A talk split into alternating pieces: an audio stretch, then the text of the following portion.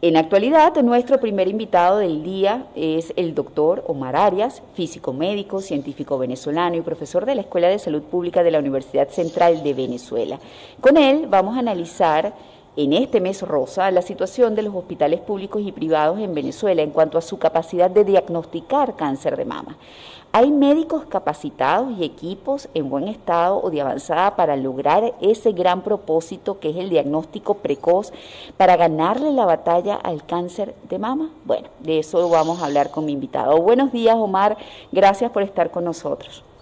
Buenos días, María Laura. Gracias a ti y un saludo a toda la audiencia. A ver, precisamente cómo está la situación en cuanto a los equipos para diagnosticar, y esto ya para comenzar con el tema, el cáncer de mama.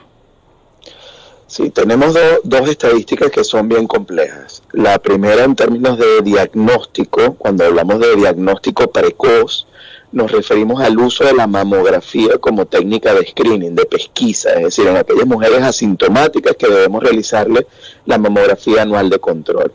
En ese, en ese caso, y analizando esta, esta primera variable, tenemos que no disponemos de mamógrafos operativos en el sistema público nacional. Es decir, no tenemos un CDI con un mamógrafo operativo, no tenemos un hospital operativo de mamografía. ¿Eso qué significa? Significa que nuestras pacientes, aquellas que más bien más lo necesitan y que de menos recursos se trata, solamente se pueden evaluar a partir de un ultrasonido, el cual, nuevamente repito, no es el estudio, digamos, preferible a la hora de hacer una valoración eh, em, en términos, digamos, de diagnóstico precoz. Entonces esto nos obliga o obliga a muchas mujeres a tener que acudir a las instituciones privadas de salud para poder de esta manera sí realizarse sus evaluaciones anuales. Ahora hay otro tema importante y en eso sí tú eres un experto, que es la calidad del equipo en cuanto al mantenimiento, este, en cuanto por supuesto a la actualidad de la tecnología que, que, que ofrece el equipo. ¿Qué me puedes decir con respecto a estos dos puntos? Eh, importantísimos de los mamógrafos operativos en el país. Ya dijimos que en el sector público no hay mamógrafos que estén funcionando, pero en el sector privado. ¿Qué eh, debería saber el paciente y estar muy atento al momento de escoger el centro en el que se va a hacer la mamografía? Mira, ya la tendencia global Sí, lo arrojó primero el Colegio Americano de Radiología, luego el Europeo de Mastología y luego organizaciones eh, científicas, tanto nacionales en el tema de Venezuela como latinoamericanas, han apoyado y respaldado la utilización de mamógrafos digitales. ¿Por qué? Porque con la mamografía digital yo entrego menor cantidad de dosis de radiación al tejido mamario y obtengo una mejor calidad diagnóstica.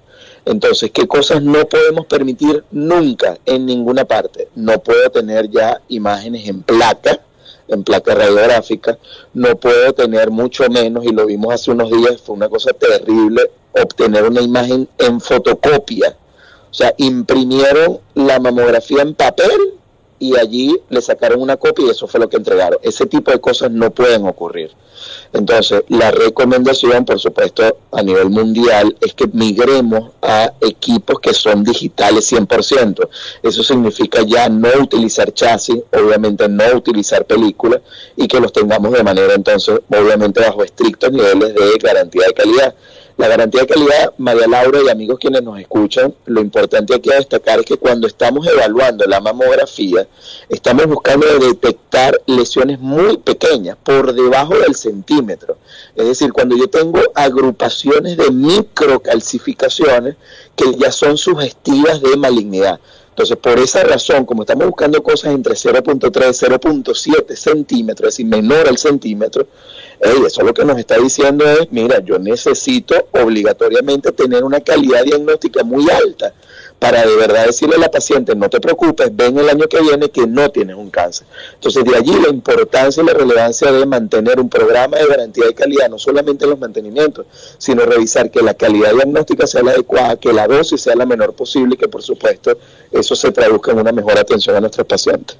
Ahora vamos a hablar de, del personal capacitado, porque obviamente equipos hay pocos, de última generación o de última tecnología también.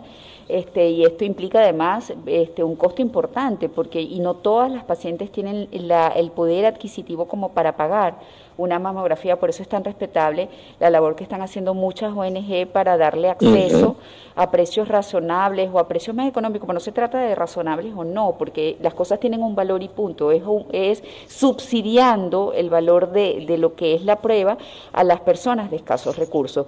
Eh, tenemos Senos Ayuda, tenemos Senos Salud, tenemos tenemos a la gente de la Sociedad Anticancerosa de Venezuela con quien trabajo, eh, Funcamama en Valencia, o sea, hay mucha gente de verdad aportando, ustedes incluso como Serofca.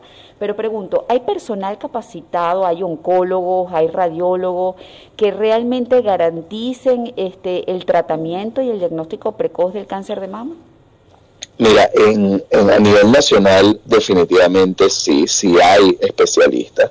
Son muy pocos, y esto sí es importante resaltarlo, pero todavía hay médicos de diferentes especialidades, físico-médicos de diferentes, especializados en diferentes áreas, que día a día siguen luchando en pro de esta, digamos, de, de combatir el cáncer de mama. Por supuesto que es cada vez más difícil, tenemos una migración importante de profesionales con alta experiencia, con una alta trayectoria, y esto genera evidentemente que tengamos un gap, que, que, que tengamos que tratar de superar una curva que ya habíamos venido ganando sustancialmente. Entonces sí, la Sociedad Anticancerosa, por ejemplo, tiene un programa justamente con el doctor Sotelo muy exhaustivo en términos de preparación, por ejemplo, de eh, los médicos, de los médicos oncólogos, de los cirujanos oncólogos. Estos son trabajos que se han venido desarrollando. Ahora, ¿cuál es nuestra principal preocupación? Que tenemos ahora nuevas generaciones de médicos, aquellos que están ahorita en, en los posgrados en formación, en donde ¿Cómo pueden hacer ellos para, por ejemplo, analizar tomografías? Si antes podíamos hacer 500 tomografías en una semana, ahora sencillamente no se hace ninguna en el mes porque el tomógrafo está dañado en el hospital público. Entonces, claro, cada vez más hemos visto cómo diversos profesionales han tenido que ir y acudir a eh, clínicas privadas a centros de salud privados para ayudar en la formación.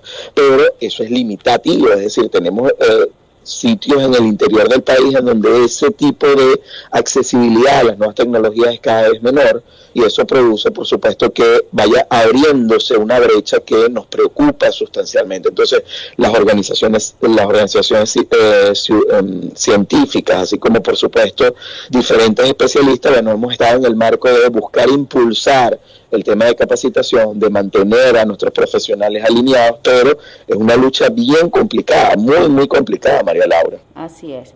Bueno, ya para cerrar, eh, a ver, ¿cuáles eh, serían las soluciones o cuál es tu invitación, eh, tu mensaje final con respecto a estas necesidades que definitivamente tienen que ser cubiertas, que el Estado tiene que tomar un rol protagónico de equipar y de poner en condiciones la salud pública que le está fallando y eso es un derecho humano que tiene que cumplírsele al pueblo? Sí, mira, yo creo que aquí hay, hay dos grandes responsables. A mí siempre me gusta comparar el tema de la prevención del cáncer de mama con el tema de la prevención con el COVID. Es decir, hay mecanismos y herramientas que deben tomar los gobiernos y hay herramientas y mecanismos que podemos tener nosotros los ciudadanos. Desde el punto de vista del Estado venezolano, evidentemente tenemos que asegurar políticas públicas a largo plazo.